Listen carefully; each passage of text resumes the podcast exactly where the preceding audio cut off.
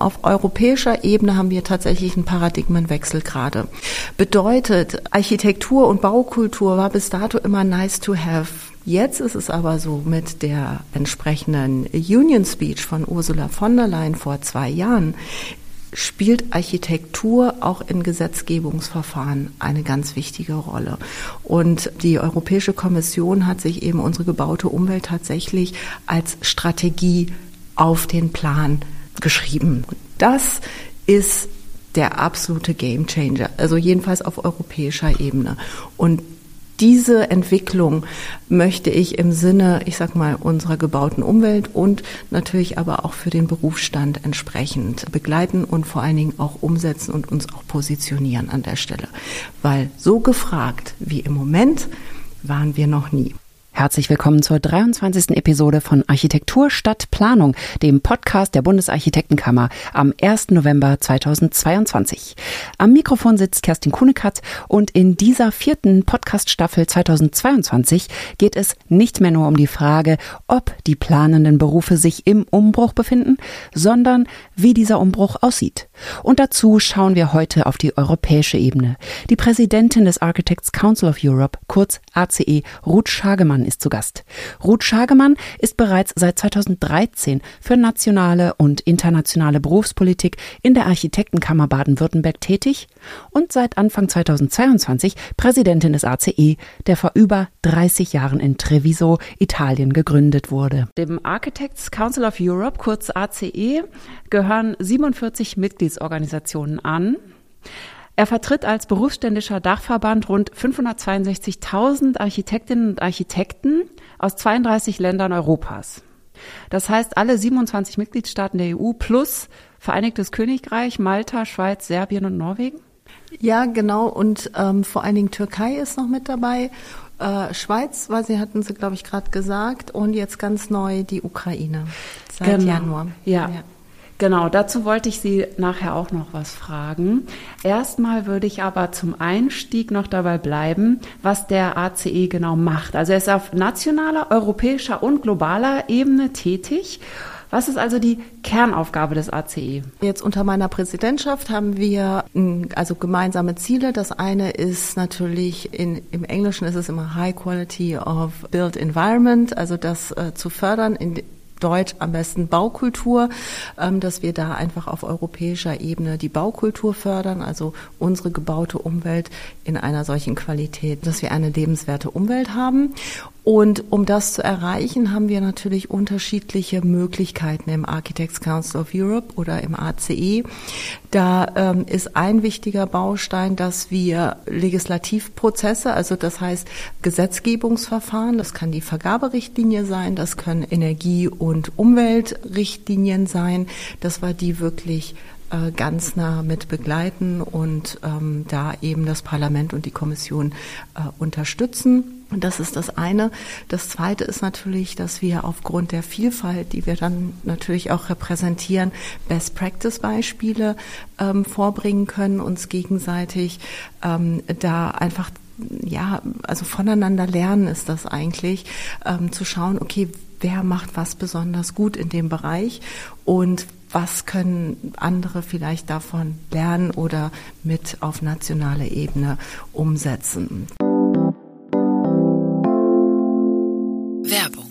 Wer ein hochwertiges Aluminiumsystem für sein Projekt braucht, ist bei dem branchenführenden Hersteller Herual bestens aufgehoben.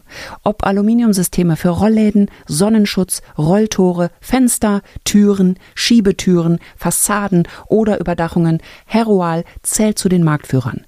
Dank harmonisch integrierbarer Aluminiumsysteme mit herausragender Beschichtungskompetenz und Oberflächenqualität haben sie in der Welt von Herual einfach bessere Gestaltungsmöglichkeiten für individuelle und nachhaltige Lebensräume.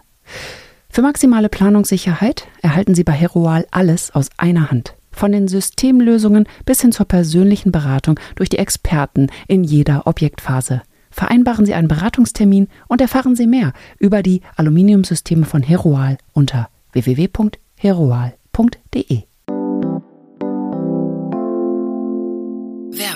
Sie sind seit Januar 2022 Präsidentin des ACE. Welche sind Ihre persönlichen Ziele als Präsidentin? Genau, also das war schon der, so ein bisschen der Einstieg an der Stelle.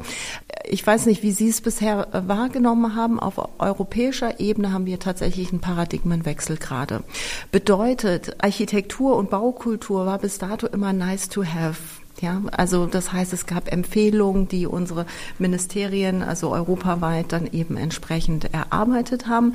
Aber das ist eine reine Empfehlung gewesen. Ja, das heißt national, weil Kultur eben äh, ein nationales Thema ist bedeutet das einfach, dass jeder Mitgliedstaat selber darüber entscheiden kann, wie tief er das dann tatsächlich umsetzt. Jetzt ist es aber so mit der, ähm, mit der entsprechenden Union Speech von Ursula von der Leyen vor zwei Jahren, spielt Architektur auch in Gesetzgebungsverfahren eine ganz wichtige Rolle. Und die Europäische Kommission hat sich eben unsere gebaute Umwelt tatsächlich als Strategie auf den Plan geschrieben, sage ich jetzt mal. Und das ist der absolute Gamechanger, also jedenfalls auf europäischer Ebene. Und diese Entwicklung möchte ich im Sinne, ich sag mal, unserer gebauten Umwelt und natürlich aber auch für den Berufsstand entsprechend begleiten und vor allen Dingen auch umsetzen und uns auch positionieren an der Stelle. Weil so gefragt wie im Moment waren wir noch nie. Ja, auf nationaler Ebene würde ich das genauso sehen, dass es ein Game Changer ist und dass da auch die Meinungen äh, ja immer noch auch weit auseinandergehen sozusagen. Die Frage ist ja auch, wie ist die Finanzierung von Dingen. Ne? Ja, also, ja. Ich habe neulich mit einer Architektin über sozialen Wohnungsbau gesprochen und sie hat zum Beispiel gesagt, dass sie denkt, dass die Architekten eigentlich so wenig Ahnung davon haben, was es heißt, mit keinem Geld zu bauen sozusagen. Und das wäre natürlich auch eine wahnsinnige Aufgabe der Regierungen in ihren Ländern jeweils zu sagen, dafür müssen wir das Geld bereitstellen. Genau, absolut. Und da hat ja auch die Europäische Kommission mit Next Generation ähm, EU ja auch wirklich ein Förderprogramm äh, losgetreten, was es so in der Form bis dato noch nie gab. Und ähm, in der letzten äh, Rede von Ursula von der Leyen hat sie ja auch klar herausgestellt, dass eben nur 100 Billionen bisher ausgegeben worden sind. Das heißt, es fehlen noch 700, die zur Verfügung stehen stehen. Und da wird sich dann auch wirklich zeigen, wofür wird das Geld ausgegeben. Das ist dann wieder eine nationale Frage. Und ähm, wie kann man da unter diesem ganzen Druck, nämlich, also es kommt Geld, es stehen große Herausforderungen ähm, vor der Tür. Und da muss man sich wirklich auch als Berufsstand fragen, können wir das denn leisten in der Form, um dann noch eine Qualität aufrecht zu erhalten? Das wird die große Herausforderung jetzt für die Zukunft an der Stelle sein. Ursula von der Leyen hat ja auch gesagt, dass das europäische Bauhaus die Seele des Green New Deal sei. Wie ist der ACE da genau eingebunden? Wir haben unterschiedliche Ebenen. Also das eine, was ja auch in dem New European Bauhaus äh, drinsteckt, ist, dass man einfach sich äh, stärker vernetzt. Eben, dass es nicht nur die Architekten sind, nicht nur die Ingenieure, sondern die Designer, die Künstler.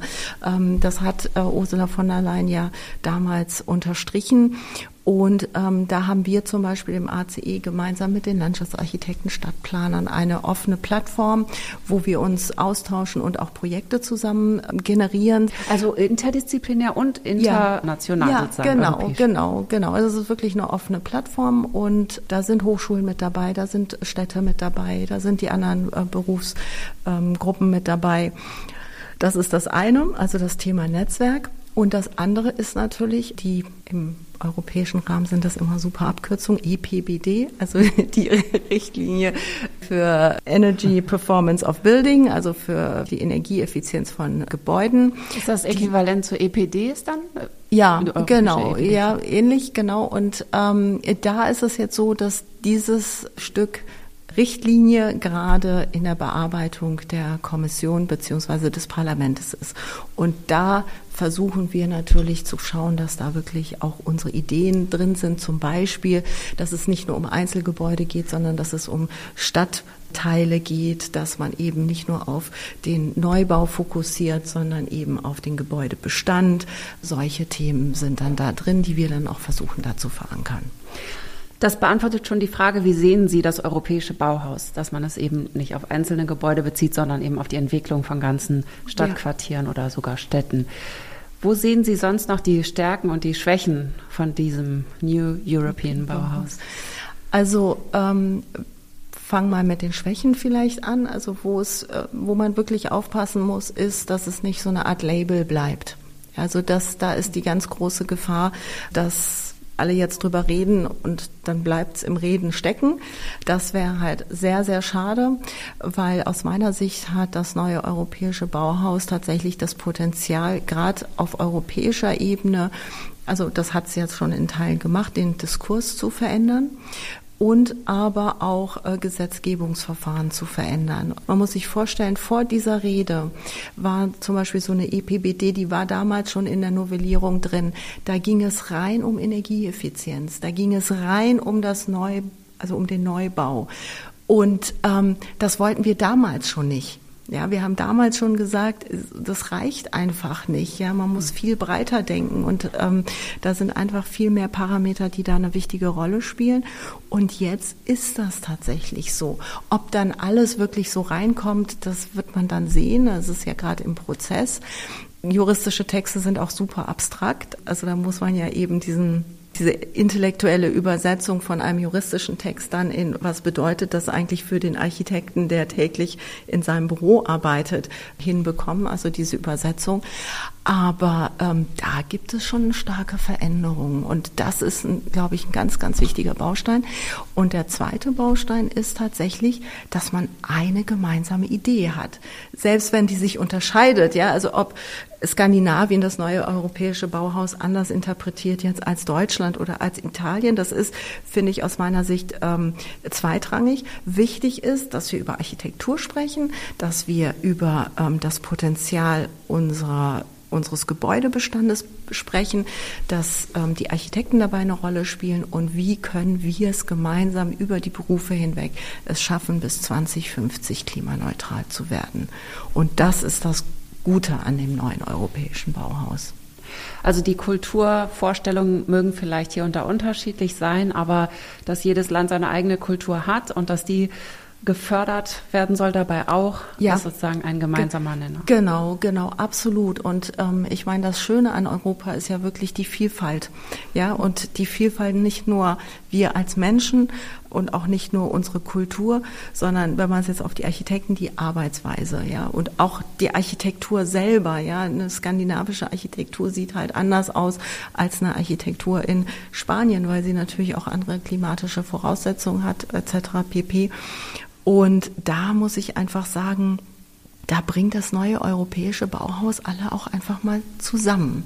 Und diese Vielfalt zu akzeptieren und aus dieser Vielfalt das Beste zu generieren äh, für unsere gemeinsame Zukunft. Ich glaube, das ist das, was wir jetzt gerade bearbeiten. Ja. ja, und was bedarf es aus Ihrer Sicht, um die Transformation zu einem wirklich klimagerechten Plan und Bauen erfolgreich zu gestalten? Das muss ja eigentlich parallel mitlaufen die ganze Zeit. Ja, was wirklich zusammenkommen muss, ist einmal Top-Down und Bottom-Up weil es gibt natürlich ganz viele tolle Beispiele, ob es Stadtentwicklungen sind, ob es kleine und große Projekte in der Architektur und Stadtplanung sind, auch in der Landschaftsarchitektur. Wir haben das ja alles. So, und jetzt muss es so sein, dass davon einfach noch mehr passiert. Bedeutet, dass man wirklich, das wäre dann bottom-up, dass einfach auch ähm, mehr Bürgermeister sich auch davon anstecken lassen und sagen können, okay, wir wollen was verändern und wir müssen etwas verändern und wir machen das jetzt. Das ist das eine. Und das andere ist aber, dass natürlich auch die, für, gerade für die Architekten auch die richtigen Rahmenbedingungen geschaffen werden müssen. Also bedeutet, Gesetzgebung müssen halt diese Möglichkeiten der Innovation eröffnen. Gesetzgebungen müssen dieses Thema des Gebäudebestandes mit aufnehmen. Und das muss halt von oben kommen und das passiert halt in Europa und ähm, da hat Europa natürlich dann auch eine große Verantwortung. Wie lassen sich eigentlich die theoretischen Ambitionen des NEB lokal anwenden und umwandeln in konkrete Initiativen und Projekte? Ist ja. an der Stelle der ACE auch aktiv? Ja, absolut. Also wir sind ähm, sowohl aktiv äh, ähm, im Rahmen der Gesetzgebungsverfahren, das hatten wir ja gerade auch schon kurz besprochen. Ähm, und das Zweite ist jetzt mal einfach als Beispiel. Ich war jetzt letzte Woche in äh, Genua. Da war der gesamte Vorstand des Architects Council of Europe anwesend, weil die italienischen Kollegen aus Genua eine Konferenz auf die Beine gestellt haben, wo es eben um die Transformation der Territorien geht, und zwar in Italien. Und über alle Ebenen hinweg, also regional, national und europäisch. Und da muss man einfach tatsächlich miteinander sprechen und gucken, was kann man wie anstoßen, wo kann der ACE helfen. Ähm, Eurocities ist zum Beispiel auch so ein ähm, Player in, in diesem Feld, weil die einfach auch ganz viel im Bereich Kommunen machen. Sie vertreten ja dann entsprechend Kommunen und ähm, mit denen arbeiten wir zum Beispiel auch sehr eng zusammen jetzt in der Vergangenheit und es wird ähm, entsprechende auch ähm, EU-geförderte Projekte geben, wo wir dann wieder zusammenarbeiten. Ja, so in die Richtung. Also da gibt es unterschiedlichste Ebenen. Das klingt ja auch so, als wäre es ein großer Einklang, also ist, äh, trotz der Unterschiede. Wenn man jetzt aus nationaler Ebene nach Brüssel schaut, dann hört man oft, dass Gesetzgebung schwierig ist, weil viele Staaten vielleicht rufen, wir wollen das aber so machen, wie wir das wollen. Und hier scheint es ja zu gelingen. Ja, also das gelingt aber auch nur deswegen, weil es diese Gesetzgebung schon seit langem gibt. Die Vergaberichtlinie, die gibt's halt schon immer. Energie- und Umweltgesetze sind auch nichts Neues. Also das heißt, die nationalen Staaten gehen damit schon eher europäisch schon die ganze Zeit mit um. Ja. Also da gibt es auf jeden Fall, ein, also kann wirklich ein gemeinsames Ziel. Also kann ich gar nicht anders ähm, sagen im Moment. Also man will es gemeinsam schaffen und man will es halt so schaffen, dass eben auch diese regionale Vielfalt aufrechterhalten bleiben kann. Ja, das ist die große Kunst jetzt im Ganzen. Und wenn man jetzt mal doch mal aufs Detail schaut, zum Beispiel die Berufsanerkennung, da habe ich auch gelesen, dass es sozusagen wechselseitig sehr gut schon anerkannt wird, dass ausgebildete Architekten aus den verschiedenen Ländern überall anerkannt werden. Das heißt, die Ausbildung wird auch als gleichwertig anerkannt. Genau, und da ist äh, vielleicht gerade mit dem Thema Vielfalt, da ist die Berufsanerkennungsrichtlinie wirklich ein Paradebeispiel, weil wir natürlich in der Ausbildung, da gibt es ja kein gemeinsames Curriculum, ähm, hat es noch nie gegeben und wird es auch aus meiner Sicht in Zukunft nicht geben, weil die Vielfalt so groß ist. Und die Berufsanerkennungsrichtlinie schafft es, eine Minimalvoraussetzung zu beschreiben, unter der wir unsere Qualifikation gegenseitig anerkennen. Und das ist, ja, das ist richtig fantastisch. Ist denn auf der Agenda des ACE die Lehre trotzdem mit dabei? Ja, also die Lehre ist auf jeden Fall mit dabei, weil sie eben auch ein Teil der Qualifikation ist. Das heißt, wir sind einfach mit Kollegen ähm, aus, den, aus den verschiedenen Hochschulen in Europa auch im engen Austausch, im Diskurs. Äh, jetzt gerade auch wieder neues europäische Bauhaus. Was bedeutet das? Ähm, da hatten wir jetzt gerade eine Konferenz in Madrid mit den, ähm, mit den Kollegen der, des Europäischen Dachverbandes der Hochschulen. Die hatten ihre Generalversammlung dort und da ging es eben drum neue europäische Bauhaus, welche Auswirkungen hat das auf das Curriculum, was bedeutet das für unsere Qualifikation? Müssen wir neue Qualifikationen abdecken oder ähm, reicht es so, wie es in der Berufsanerkennungsrichtlinie beschrieben ist? Genau. Und was bedeutet das auch für die jungen Menschen? Also weil wir natürlich auch die ganze Zeit drüber nachdenken. Ähm, es geht ja um die Zukunft genau der nächsten Generation. Ja, und Sie haben eben ja auch gesagt, voneinander lernen. Gibt es da auch Länder, die dann eine Vorbildfunktion einnehmen, was ihr Studium, ihr Studieninhalte und ihre Lehre eben betrifft? Ähm, ja, und da kann man einfach zum Beispiel sagen, wir in Deutschland denken immer, dass wir die absolute Speerspitze sind. und wir sind natürlich gut in unserer Ausbildung, ja, keine Frage.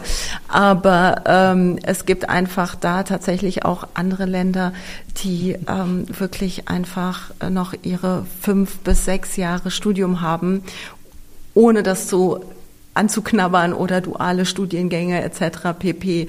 da einzuführen, sondern ähm, ja, also da müssen wir in Deutschland tatsächlich ein bisschen aufpassen, äh, dass wir nicht äh, Backrunner werden. Ja. genau. Ja, das ist natürlich dann auch gut, wenn man den europäischen Vergleich hat ja, ja. und dann das auch sieht. Ja, genau. Wenn es bergab geht. Ja, genau. Oder was, was auch vielleicht jetzt ähm, auch ganz interessant ist in, in dem Zusammenhang, vielleicht nicht gerade mit Ausbildung, aber wenn man sagt, was können andere Länder besonders gut, ähm, die Spanier haben jetzt gerade vor ein paar Wochen äh, ein Architekturgesetz erlassen. Und ähm, ein wichtiges, also ein wichtiger Baustein in diesem Architekturgesetz ist, dass zum Beispiel bei ähm, Wettbewerben halt die Qualität ausschlaggebend ist und nicht der Preis. Dass Architekturhäuser ähm, entstehen müssen sollen.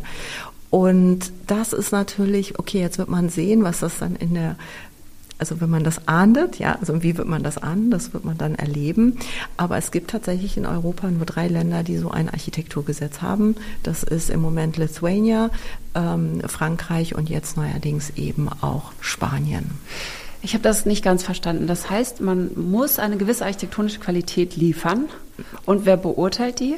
Also es sind Wettbewerbe und es ist aber Pflicht, dass in Wettbewerbsverfahren eben nicht Preis ähm, das Ausschlaggebende ist, sondern die Spanier verpflichten sich die Qualität, also im ganz normalen Wettbewerbsverfahren, ne, also wie okay. bei uns auch, ähm, dann eben die Qualität im Vordergrund, also für die öffentliche Vergabe ähm, die Qualität im Vordergrund zu haben und nicht den Preis, also so. nicht der günstigste. Ja, und sondern, wer zahlt die Differenz? Ich meine, wenn das jetzt ein privater Mensch das ist. Das wird man dann sehen, wie die sich organisieren. Also ähm, da wird man in sicherlich irgendwie in zwei Jahren dann Erfahrungen sammeln. Aber das Ziel ist tatsächlich, dass alle da gemeinsam an einem Strang ziehen, ja, sowohl der Bauherr wie auch der Architekt, genau, oder die Gemeinden. Was ich interessant daran finde, ist auch, dass der Bauherr sozusagen also da merkt man auch, welche Verantwortung er hat, weil er ja nun mal was in den öffentlichen Raum stellt, was alle betrifft. Ja, ja, genau, genau, absolut.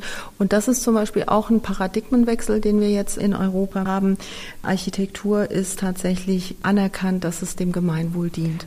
Also das ist ganz wichtig, weil das hat so Offiziell ist es tatsächlich vom European Council anerkannt. Es gibt ein Dokument dazu und es ähm, ist auch verbunden mit dem neuen europäischen Bauhaus. Und das ist natürlich auch nochmal ein Unterschied, weil vorher hieß es immer, ja, ihr Architekten, ihr versucht nur quasi euren Berufsstand zu schützen und eure Honorare etc. pp. Seltsamer Vorwurf und, allerdings ja, auch. Ne? genau, absolut. Ja, also aus unserer Sicht überhaupt nicht ähm, tragfähig, aber das war der Vorwurf, dem wir halt immer ausgesetzt waren. Und jetzt ist einfach klar, dass unsere Arbeit, die wir tun, wirklich dem Gemeinwohl dient und ähm, eben der äh, Gemeinschaft. Und ähm, ja, das ist einfach wahnsinnig wichtig, ein ja. richtig wichtiger Schritt. Ist denn der Status oder der Stand des Architekten, der Architektin in allen Ländern ungefähr ähnlich? In Deutschland wollen wir ja unbedingt Trennung von Plan und Bauen. So, ja. Zum Beispiel. Also wir wollen, wir sagen ja, die Qualität liegt eben darin, dass der Architekt im Entwurf frei ist und nicht Plan und Bauen unter einem Dach mhm. ist und das den Entwurf direkt beeinflusst sozusagen. Und diese Qualitätssicherung, wenn die in anderen Ländern nicht stattfindet, wie kann das sich äh, gegenseitig beeinflussen, dass es zum Beispiel für Deutschland dann irgendwann heißt, ja.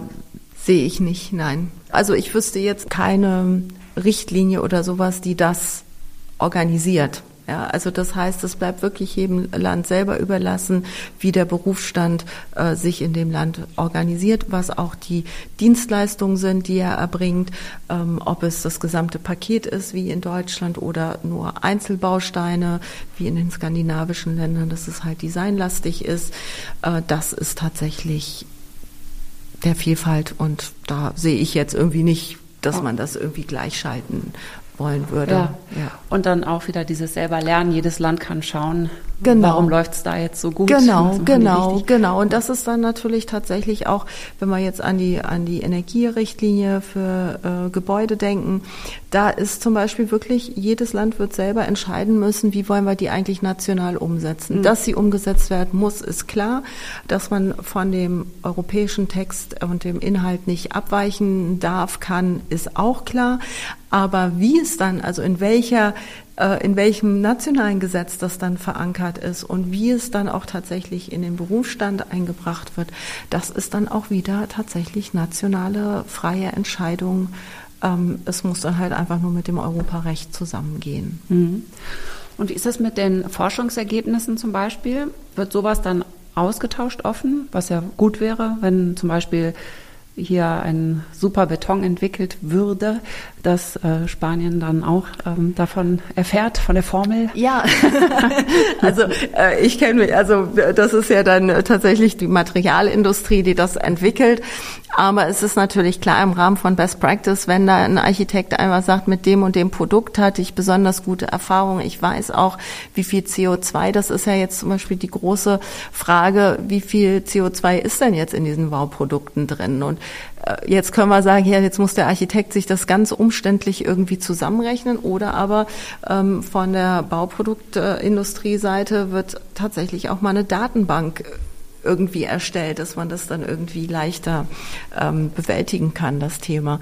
Aber das ist nicht flächendeckend. Also da kann man, sagen wir, von Einzelelementen, man das einer sagt, Mensch, oder die Skandinavier, die, äh, die Schweden sind ganz groß im Holzbau, äh, die berichten dann natürlich, wie geht das, wie geht das bei denen mit dem Brandschutz, wie haben sie den Brandschutz gelöst. Das äh, widerspricht ja durchaus äh, unseren Regularien und dann kann man sagen, ja, wird es Sinn machen, das vielleicht auch national hier in Deutschland ein bisschen anzupassen. Ja, Interessant. Ja, ich habe auch mit Alison Brooks gesprochen, die in der Episode vor Ihnen dran war. Sie hat auch gesagt, dass in England seit dem schlimmen Hochhausbrand wird Holz gar nicht mehr benutzt, obwohl Holz überhaupt gar nichts mit diesem Projekt zu tun hatte. Das war gar nicht das, was gebrannt hat. Ja, ja, ja. Genau das ist genau, das sind die Erfahrungen, die wir auch machen. Ja, das Ergebnis aus diesem Brand ist tatsächlich, dass die Brandschutzrichtlinien, dass die ähm, Briten da ganz eng sind, ganz streng, weil das ein so schockierendes Erlebnis, traumatisierendes Erlebnis war. Das wollen sie natürlich nicht wiederholen. Ähm, und dann gibt es eben andere Länder, die da wesentlich ähm, entspannter mit umgehen können, weil sie eine solche Situation in der Form halt eben einfach nicht hatten. Mhm. Und ähm, ja, und da muss halt wirklich jedes Land gucken, wie weit kann man was öffnen, wie weit sind wir bereit, äh, das Risiko und vor allen Dingen, wie weit ist auch ein Architekt bereit, das Risiko zu übernehmen. Ne? Mhm. Zu sagen, ja, wenn wir das öffnen, ist doch super. Ähm, wenn ich das plane und da die richtigen Experten mit an Bord habe, dann kann ich natürlich selbstverständlich sagen, ob wir ein Detail anders machen oder ein anderes Baumaterial verwenden. Und dafür trage ich dann auch die Verantwortung, dass das alles irgendwie klappt. Da muss ich auch direkt an gebrauchte Materialien denken, was ja in, zum Beispiel in Dänemark schon relativ sehr hochwertig äh, eingesetzt ja, ja. wird. Ist das in anderen europäischen Ländern auch schon so ein bisschen am Brodeln in die Richtung? Also ähm, es brodelt überall und manche sind tatsächlich einfach schon weiter und ähm, und das hat dann natürlich auch mit Versicherungsschutzgeschichten zu tun. Ja, also ich hatte jetzt irgendwie vor ein paar Wochen ähm, habe ich mich mit Versicherern ähm, ausgetauscht diesbezüglich und weil es natürlich auch um Normungen geht, ja, und was darf ich, ja, wenn man hier in Deutschland baut, braucht man entsprechend genormte Produkte.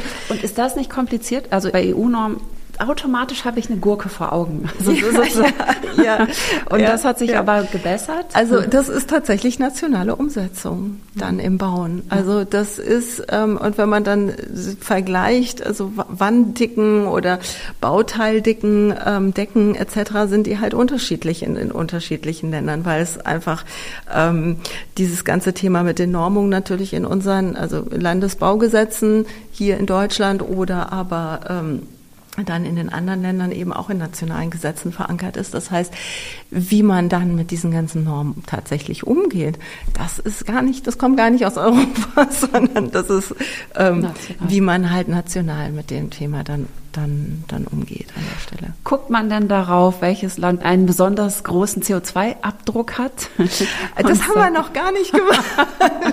das sollten wir vielleicht, nehme ich jetzt mal als Anregung mit, weil das haben wir tatsächlich so noch nicht miteinander verglichen. Also was wir natürlich äh, gucken, ist, ähm, wie der Gebäudebestand ist äh, in Europa und da wissen wir einfach, dass 75 Prozent des Gebäudebestandes ineffizient sind in Europa. Also, dass die dem Ziel, klimaneutral zu werden, überhaupt nicht, also mit also. dem Gebäudebestand können wir es nicht erreichen, das Ziel.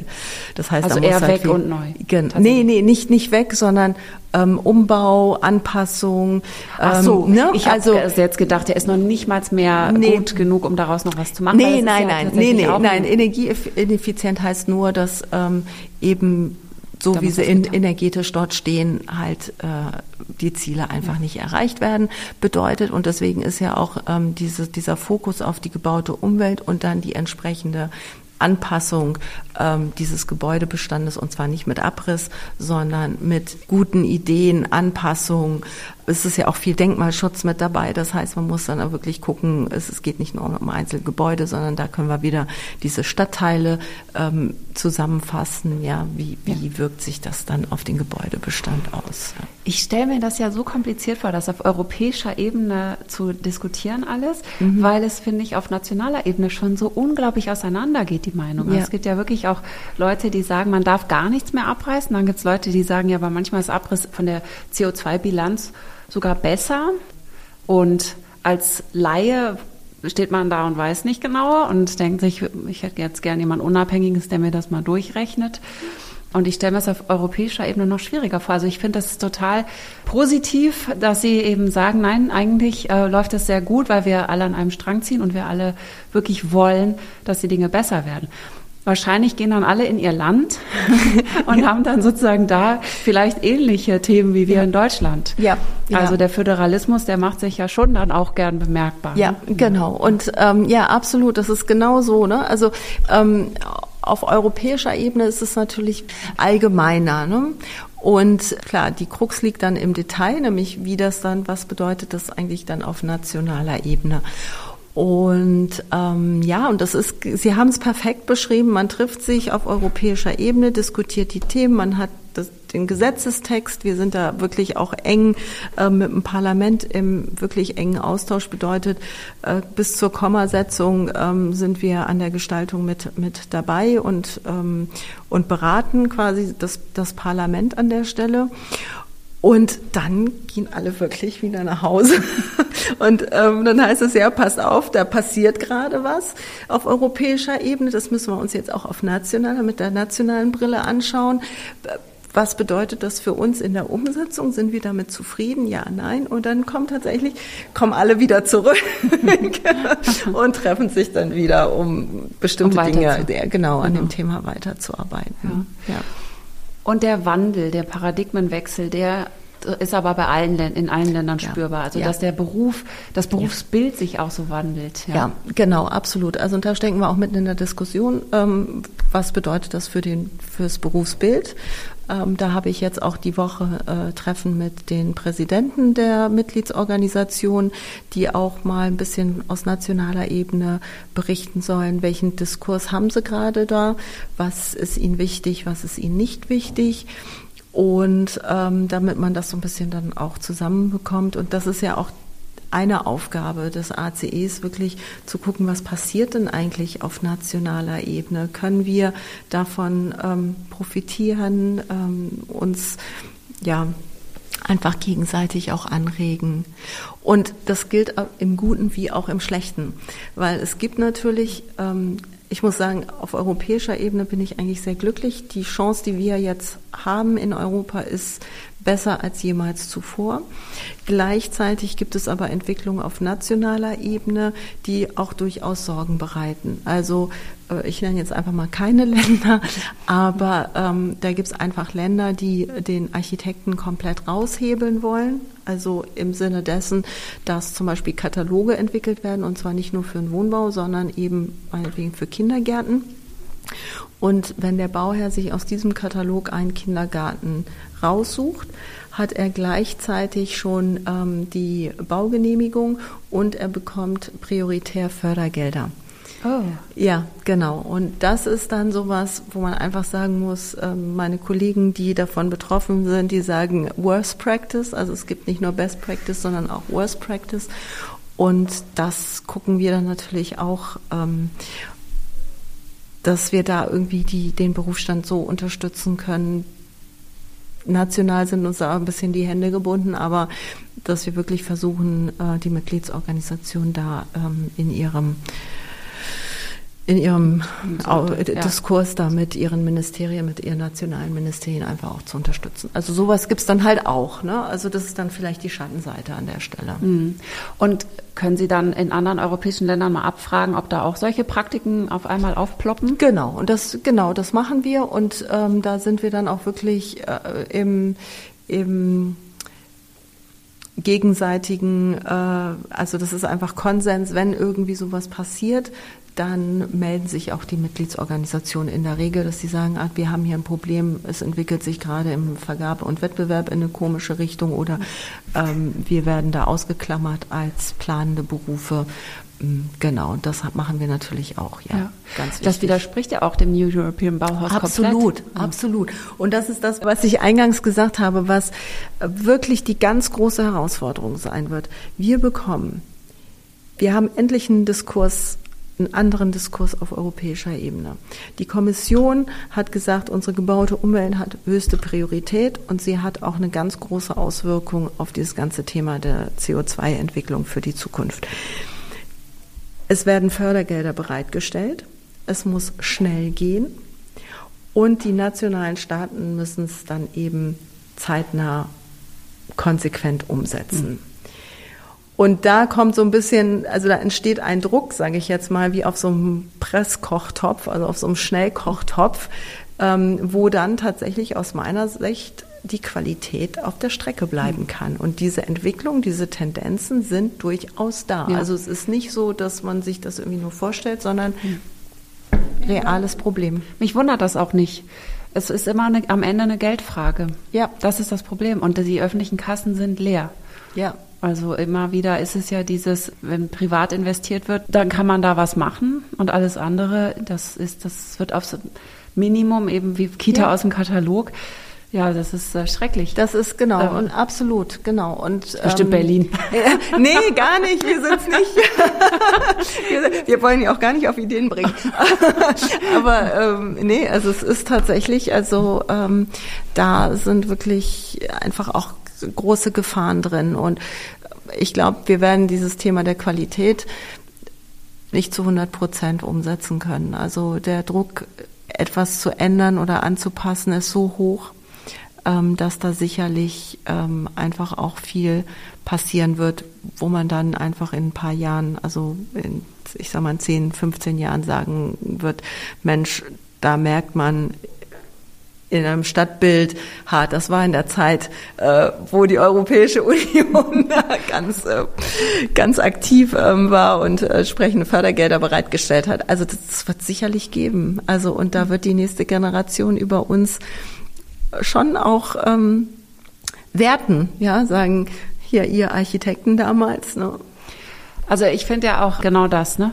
Dieses äh, Futur 2, wer will ich gewesen sein, an der Stelle auch immer gut, um nochmal zu checken, mache ich eigentlich das Richtige, ne? Ja. Also wie will ich eigentlich in die Geschichte eingehen? Ja, genau, genau. genau. Auch, ja. auch um die nächste Generation kümmern. Ja, ich meine, aber es ist ja auch, ähm, also wenn ich das jetzt mal bewerten darf, also gut, ja, realistisch darauf zu schauen und zu sagen, wir tun das jetzt alles auf europäischer Ebene und es ist gut, dass da irgendwie auch so eine, so eine Energie da ist und ein Wunsch und eine Euphorie vielleicht sogar, ich ja. weiß es nicht. Ja, und doch, dann, ich würde auch bis zur Euphorie gehen. Ja. ja, und dann muss man eben gucken, klar, da, dass da die ganze Euphorie nicht ganz unten ankommt im Detail, aber es, die ist wichtig wahrscheinlich. Ja. Dass es da genau. wirklich mal ähm, richtig, ja, wir machen das jetzt und los genau. geht's, damit genau. da halt ja. irgendwo Absolut. in vielen Ecken was ankommt. Das ist für uns natürlich jetzt ähm, einfach wirklich wichtig, dass es ein, eine gemeinsame Idee gibt. Ja, selbst wenn sie sich unterscheidet und der eine findet das gut und der andere findet jenes gut, alles egal.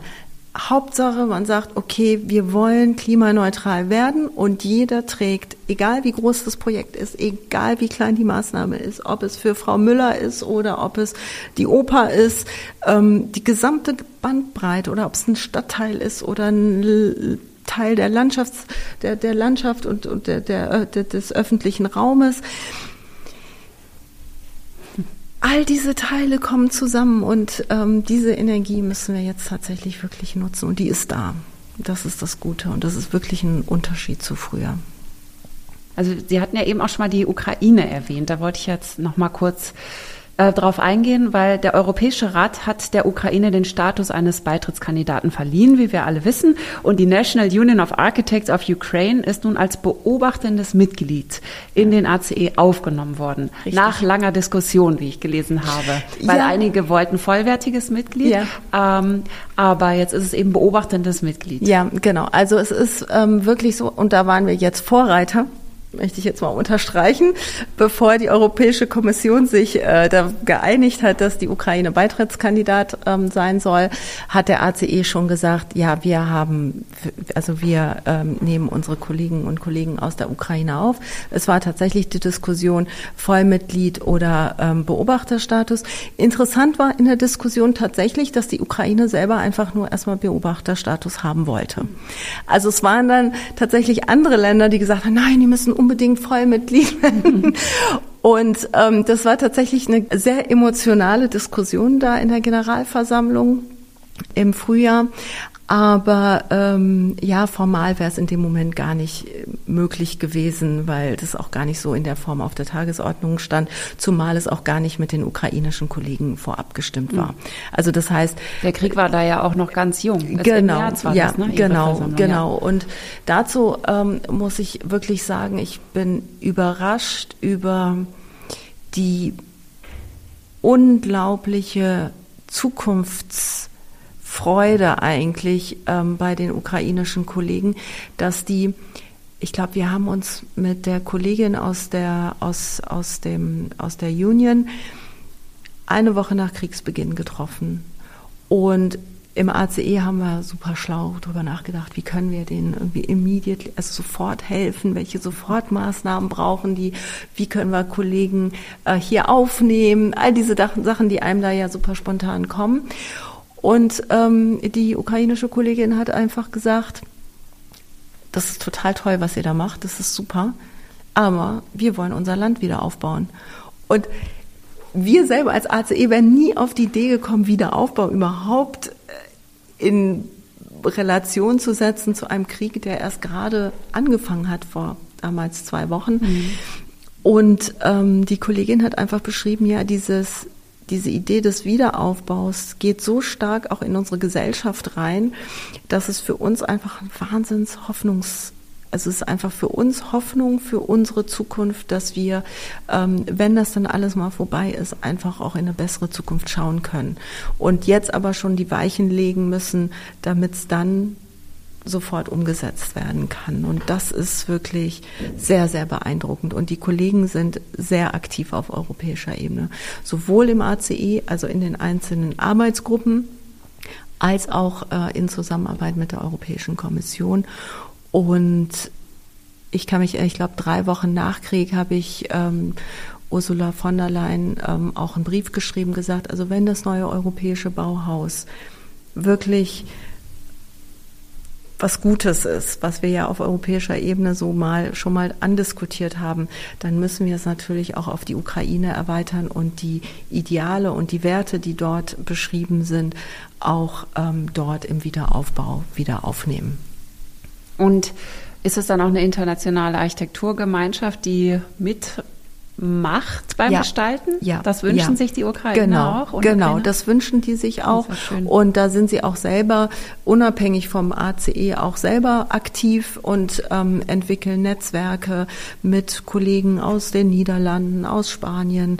Ähm, und wir arbeiten eben auch mit diesen Netzwerken zusammen. Und es ist wirklich da einfach ähm, der Wille da, äh, den Kolleginnen und Kollegen vor Ort die absolute Unterstützung zu bieten und aber auch zu sagen, die wollen eben bestimmte Gesetzgebungen anpassen, also dem europäischen Standard anpassen und da begleiten wir die natürlich dann auch entsprechend. Ja.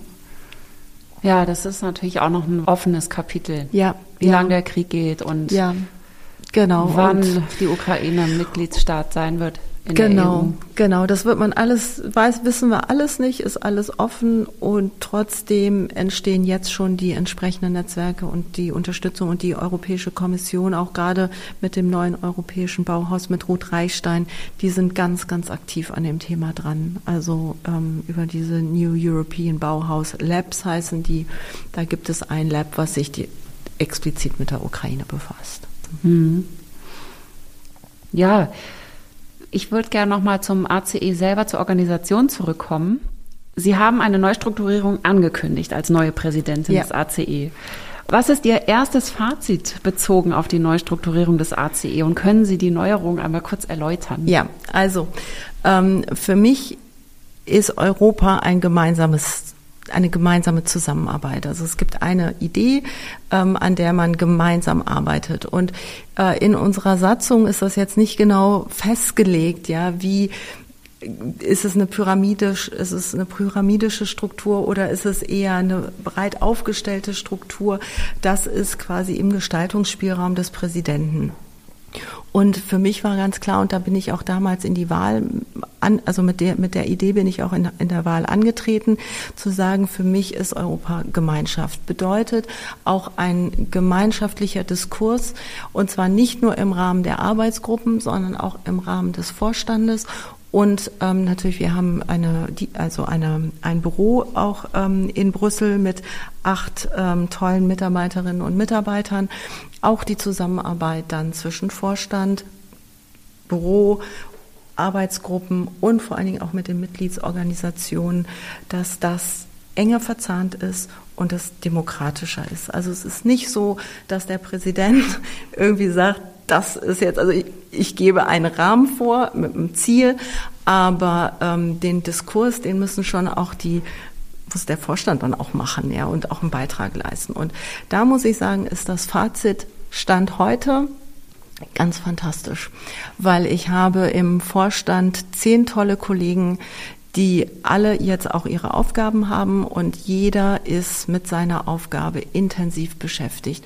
Und das bedeutet, dass ich sag mal, das Ergebnis der Arbeit natürlich wesentlich größer ist als vorher. Also, und sind die Vorstände aus anderen europäischen Ländern auch oder ist ja, das alles? Ja, genau. Ja. Also es ist so ein Teil, das ist eigentlich ganz spannend im ACE.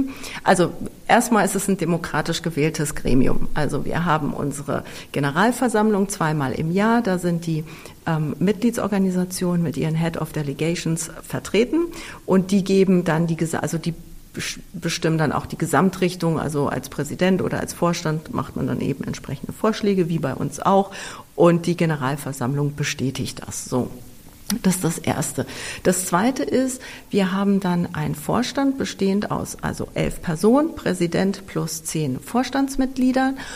Und da ist das Spannende, nur die Hälfte davon, also fünf werden jedes Jahr neu gewählt und fünf kommen über Rotationsverfahren rein.